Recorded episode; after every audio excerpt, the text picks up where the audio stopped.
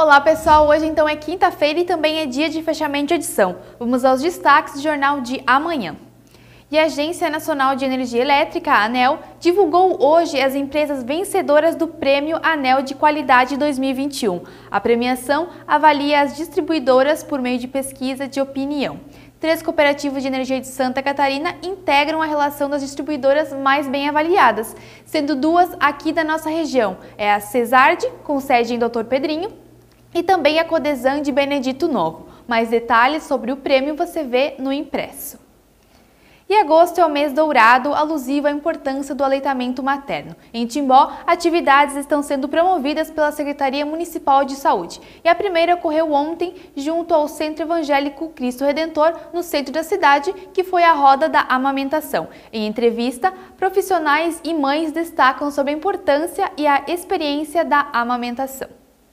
E nessa edição você também vai conferir cinco entrevistas com pré-candidatos a deputado estadual e federal que estiveram visitando a nossa redação nesta semana.